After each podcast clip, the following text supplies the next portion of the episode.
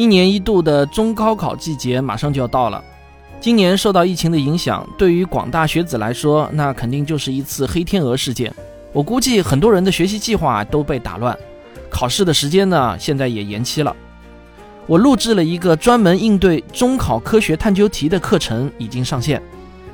这个探究题的题型啊，在整个考卷中的比重正在逐年增加，它也是失分的大项。我和著名的教辅机构天星教育团队合作，一起开发了这门中考科学探究题的考前辅导课。目前呢，在喜马拉雅平台是音频版本，在科学声音的小程序中呢有视频版本。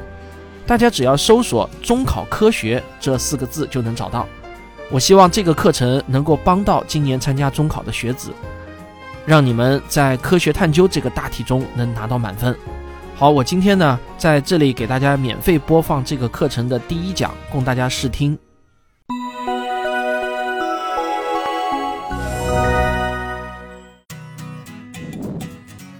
第一讲：科学探究题的解题通用解。同学们好，我是汪杰老师。现在中考中有一个题型叫科学探究题，我相信这是很多同学的失分题。有些同学觉得自己背了很多的知识点概念，也做了很多的习题，但是遇到科学探究题呢，却总还是要失分，因为这些题目中出现的那些实验都是课本上没有学过的，也是自己没有做过的，因此呢，总会觉得无从下手，失分就失得很厉害。其实呢，这些题目啊并不难做，关键是要找对路子。我们的大脑呢就像一个工具仓库，知识就像是里面的工具，工具嘛当然是越多越好，越越全越好。但是啊，如果几百种工具乱糟糟的堆在一起，而且每个工具到底是干啥用的你还不知道，那么工具多了反而没用。因为要啥也找不到，拿出来也不会用，这就是为啥我们背了一堆的知识点，也依然是抓不着头绪、摸不着头脑，考不出好成绩。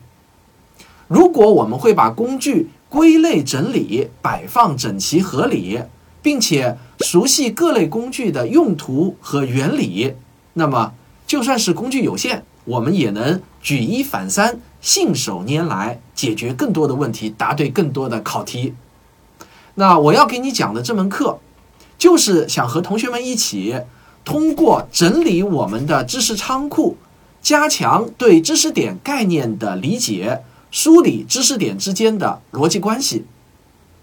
用一句话来讲啊，我就是要帮你拿到科学探究题的通用解。哎，讲到这里，有的同学要问了：你说的倒是简单，可是你了解出题老师吗？你真的知道他们的思路有多刁钻古怪吗？他们的试题那是千奇百怪，陷阱也是五花八门，防不胜防啊！你怎么可能找到一个通用解？哎，你别着急，我还真的不是说大话。我们翻开科学书的任何一本，不管是物理、化学还是生物，你只要翻到目录页，我们都会发现。它都是思路模块加专题探究的模式。思路模块这一部分关注的是我们对科学探究过程的理解和掌握。好，下面啊，我要敲一下黑板了啊，请你一定要记住我下面的这句话：科学探究的一般过程是提出科学问题，假设解决问题的猜想，设计验证猜想的实验方案。收集与问题相关的数据与证据，通过逻辑推理得出结论，最后与做类似工作的人进行相互交流，取长补短，求取共识。我们刚才这一大段啊，其实呢也可以用几个关键词来简化一下，希望你记住啊，这个过程就是提问、猜想、实验、取证、逻辑推理、交流、求取结果。在这个课程中，我们会把科学探究的过程和考点给你有机的结合起来。这个做题的过程啊，就是启启发同学们的科学思维和逻辑思维习惯的过程。当我们把这套习题融会贯通的时候，那中考自然也就会无往而不利了。然后啊，我还会给你总结不同学科的考点以及考试的策略。我们都是啊，着眼于实战的，对前面的思路呢进行巩固提高。我要讲的这些知识，从眼前来看呢，它可能是你进入更高等学府的敲门砖，但是从长远来看啊，这些啊其实都是在提升你的科学素养。如果你能把我这门课讲的东西都大致能够记住的话，请你相信我，你必将一生受用的。那接下来呢，让我来给你介绍一下我的这门课的具体的课时安排。我将用深入浅出的方式，针对科学探究题的这个题型，把初中科学的知识点进行快速的串讲。好，我们的课时安排是这样的：第一讲，也就是今天这一讲，是科学探究题的通用解；第二讲，量化是科学的基础；第三讲，数据整理的图表工具上集；第四讲。数据整理的图表工具下集，第五讲统计的科学意义，第六讲对比的重要性，第七讲学习与复习方法总结生物篇，第八讲学习与复习方法总结化学篇，第九讲学习与复习方法总结物理篇，第十讲。实验在考试以及科学研究中的重要意义。第十一讲：猜想、实验、相关性和因果关系探究。第十二讲：答题技巧和题目陷阱。上面这些课时呢，就是一整套科学探究的基本方法。我们通过科学探究的实战演习。就能够逻辑贯通的加深对知识点的理解，拿到通用解这一秘密武器，迎战中考，在浩瀚的知识点中攻城略地。提高知识水平的正确打开方式，不是死记硬背，而是融会贯通、理解运用。我们只要知道发动机可以提供动力，那么我们就能利用它来驱动车、驱动船、驱动生产线。而科学啊。恰恰就是这种像发动机一样的东西。我们只要真正理解了什么是科学以及科学探究的逻辑，那么你就一定能得到一个通用的解来解所有的科学探究题。所以啊，在正式开讲怎么做题目之前，我要先跟你聊一聊科学那些事儿。你千万不要以为我这是离题啊，其实呢。让你从宏观上理解什么是科学，这远比让你刷几百道题目更有意义。当你能理解科学的底层逻辑后，那你再去看那些题目啊，就会有了一种从高处俯瞰的感觉。所以啊，一会儿呢，听上去好像我在给你讲故事，其实呢，我是在教你一种内功心法。你把这些心法给掌握了，那你再做练习题啊，就会有。事半功倍的效果。好，我们来开始讲故事了啊！现代科学诞生以来，人类的创造力进入到了一种大爆炸模式。最近这一百年啊，人类所创造的物质、知识、财富超过了以往所有人类历史的总和。啊，科学这个词呢，几乎人人都在讲。但是，你知道科学它到底是什么吗？我好像听到有位同学愁眉苦脸的说啊，科学是我们的生活，是我们的一门课啊，它还是考卷上的难题。嗨，这个我懂你的，你说的呢，其实是你对科学的一种感受，但是呢，我觉得这不应该是你对科学的感受。让我来给你说说到底什么是科学吧。我先给你讲一个段子啊，有一天呢，我突然很神秘的对我一个朋友说，哎，你知道吗？据说啊，天下最喜欢问为什么的动物是猪啊！结果那个朋友啊，立即一脸好奇地问我：“为什么？为什么？”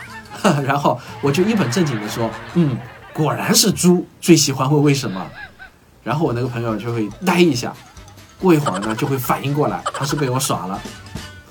其实啊，猪还真的不会问为什么，会问为什么的动物只有人。这也是我们人类与动物最大的区别之一。远古的人类就会问：为什么会有白天黑夜、风云雷电？为什么太阳是东升西落的，日复一日，年复一年呢？这个提问啊，其实就是人类文明发展的动力。只有人类才有探索世界的好奇、解释万物的冲动、解决问题的刚需，还有我们有掌握未来的渴望。这个就是我所说的求知欲。那么，我们想要求得什么样的知呢？当然是确定性的知识。例如啊，你爬墙划破了手，那你该怎么处理才好呢？如果有人回答说，不管它，也许会好。你要是不放心啊，还可以撒点土在伤口上，或许能好得更快一点。或者啊，你舔一舔伤口，也许也会好得快一点。再不然啊，你就念几句咒语，说不定呢也会好得快一点。那听了他的这个回答，你是不是会感到很迷茫、很无语呢？为什么？因为他说的这些话无法判断真假，这是不确定的知识。但是啊，如果你去问医生，医生就会这么告诉你：嗯。皮肤损伤嘛，要及时清洗、消毒、包扎，这样啊就可以防止细菌感染，还可以保护皮肤的顺利修复。那这个啊就叫做确定性的医学常识。如此说来，获得确定性知识好像也很容易嘛。其实啊一点也不容易。人的脑子很聪明，对同一件事情，很多人。都能得到自己的解释，也都有自己的道理，但是啊，谁的解释才是对的呢？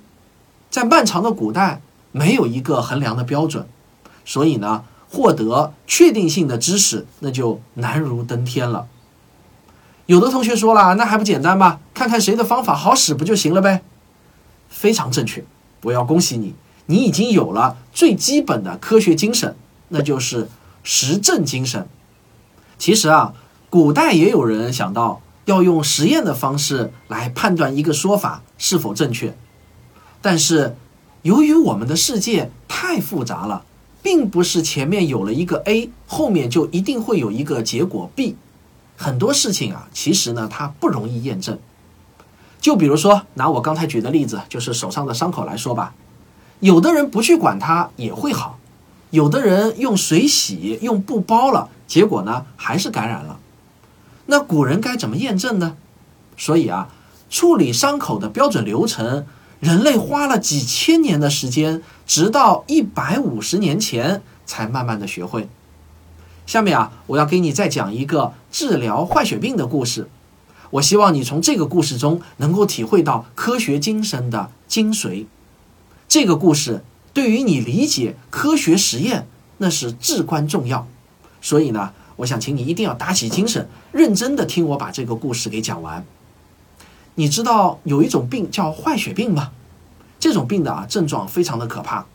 得了这种病的病人，他先是肢体无力、精神萎靡，接着呢就会牙龈出血、牙齿松动脱落，发展到最后啊会浑身皮下出血，还会骨折，最后呢全身溃烂、肝肾衰竭而死。总之啊，这是一种要人命的很恐怖的病。这种病的爆发也很奇怪，平时人们在陆地上生活的时候，几乎没有人会得这个病。而到了十五世纪，随着大航海时代的开始，这个病就开始在船员中流行。船员们出海的时间一长，就容易得这个病。我给你举两个例子来说明这个病有多恐怖啊。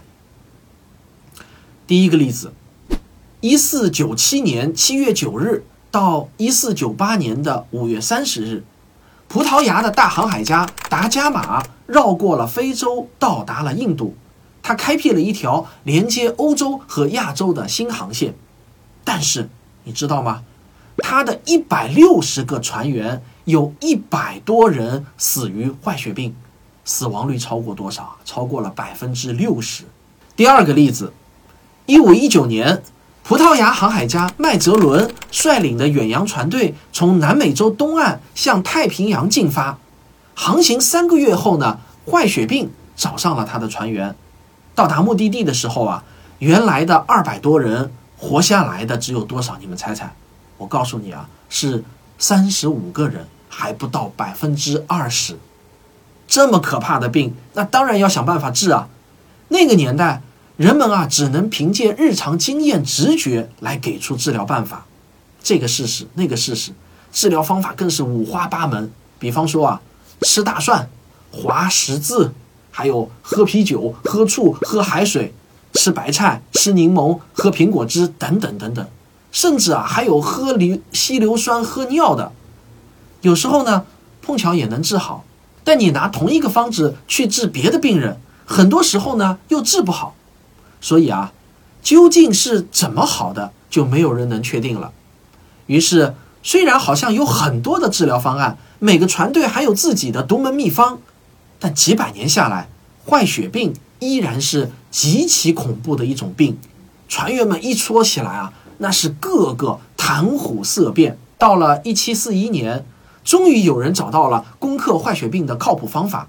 这个人是谁啊？他是一名英国的海军军医官，他叫詹姆斯·林德。对于所有的海军军医来说，坏血病可是他们的头号敌人。所以啊，每一个军医手里几乎呢都有各种各样的治疗方案。这位林德医生也不例外，他收集了很多治疗坏血病的方法。但是林德却想到了一个过去人们从未想到过的治疗方案。其实这个方法啊，我说出来你一点也不会感到惊讶。那就是用分组对照实验的方法来确定到底是哪种疗效最有效。哎，讲到这里啊，可能你就会想，这以前怎么就会没有人能想得到分组对照实验一下呢？其实你想啊，每一个医生在治疗病人的时候，他们总是会给病人使用自己认为最有效的治疗方案，是不是啊？所以呢，在一艘船上，同一个医生。总是会采用同样的方法给病人治病，这是他们的本能啊！你想啊，他们总不能明知有更好的方法而给病人采用次好的方法吧？这有违医德啊！当然啊，我刚才说的那个更好是要打引号的啊。但是林德医生不一样，他首先呢就做了一个假定：我不知道手里的这些治疗方案哪个更好，我先假定他们中有的有效，有的无效。但我不知道哪个有效，哪个无效，所以呢，他就找来了十二个病情最严重的船员，把他们分成了六组，每组两个人。对这些人，他只提供最基本的单调食物，那只要能充饥就好了。这是为了排除干扰因素。什么意思呢？就是说，如果病人想吃啥就随便吃啥，那万一他无意间吃了可以治病的东西。那我不是就没有办法找出最有效的那个药方了吗？所以啊，船员的伙食就只有麦片粥、面包之类的最简单的几样。然后林德挑选了六个他认为最有效的验方，分别给这六组船员吃。比如说呢，第一组每天吃两个橙子，第二组呢每天喝一杯苹果汁。而其他的组啊，分别是喝一定量的稀硫酸、海水、醋酸等等，凡是所有据说能治疗坏血病的东西，他都给他们吃。结果呢，六天之后，林德就发现吃橙子的人，哎，全都好了，而其他的人啊，基本都没好。这一下就让林德发现了，原来真正能治疗坏血病的是橙子啊！不知道你们发现没有？林德的方法其实说白了真的很简单，但是呢，他对现代医学实验的意义却极为重大。在林德医生的这个实验中，有几个关键词我们需要额外注意一下。这些关键词是啊，注意啊，我这里要敲黑板了，大家一定要把这几个关键词给记住：分组、对照、实验、排除干扰因素。另外。还有几个隐藏在背后的关键词也非常的关键，他们是观察，对病人的病情进行实际观察；假设，选取验方，假设其中某个验方可以治病；定量，注意分组的人数、食物的量、药方的量要大致相等；数据图表。各组观察情况的描述、记录、对比。那上面说的这些方法呢，都是为了筛选出确定可以治病的那个治疗方案。林德就是用这套方法得到了一个结论：吃橙子可以治疗坏血病，而且是百试百灵，这可以说是相当的确定了。那么，我们是不是可以说，走到了这一步，在治疗坏血病这个问题上，人类已经得到了一个确定性的知识了呢？哎，我们还只能说啊，是向这个方向迈进了一大步。林德通过排除干扰因素的分组对照实验，找到了治疗坏血病的有效途径，解决了问题。但是呢，他仍然不知道背后的机理到底是什么。也就是说，为什么吃橙子之类的新鲜蔬菜水果能治疗坏血病呢？不知道。所以人们还是争争吵吵，不同学派的医生啊，都坚持自己的治疗办法才是最好的，谁也说服不了谁。就算后来林德当上了国王的御医，他也没有办法推广这个疗法。直到林德死后，用橙子和柠檬汁治疗坏血病的方法才在英国海军推广开来。以至于啊，后来只要是英国海军出海，一定能在他们的船上找到一桶一桶的橙子。英国海军还被戏称为“橙子军团”。坏血病这个恶魔从此被酸甜的橙子和柠檬汁浇得节节败退。直到一九一二年，美国科学家卡西米尔·冯克综合了以往的实验结果，发表了维生素的理论。才揭示了 A、B、C、D 这四种维生素的存在。其中呢，维生素 C 就参与细胞间物质毛细血管内皮的合成。如果人摄入的维生素 C 不足，就会出现消化道、皮下组织和骨骼出血。像橙子、柠檬这类新鲜水果中就含有丰富的维生素 C。吃这些东西啊，就可以补充人体所必需的维生素 C，自然就能治疗坏血病了。所以呢，现在我们知道，对付坏血病就是要补充维生素 C，这个就是一个确定性的知识。我们用分组对照实验的方法，找出了有效的治疗办法，通过实验提取有效成分等科学手段。又搞清楚了它背后的机理，那懂得了这个机理，就进一步确定了治疗办法，丰富了治疗手段。也就是说啊，只要能补充维生素 C，你吃什么都可以预防和治疗坏血病。每一个确定性的知识都可以作为台阶堡垒，成为人类认知一点点向外拓展的基础。分组对照实验。排除干扰因素等等，对我们现代人来讲啊，这只是很简单、再普通不过的科学常识。但是，我们发现它、运用它，并且让人们普遍接受、认可，这是相当不容易的。好了，听我讲完了坏血病的故事，我希望你能记住一个词，那就是方法。找到正确的方法，是获得确定性知识的必要条件。说起这个方法啊，你还记得林德分组对照实验的一个关键词吗？这个词就是量化。好，这就是我要给你讲的第二讲，量化是科学探究的基础。那我们下节课再见。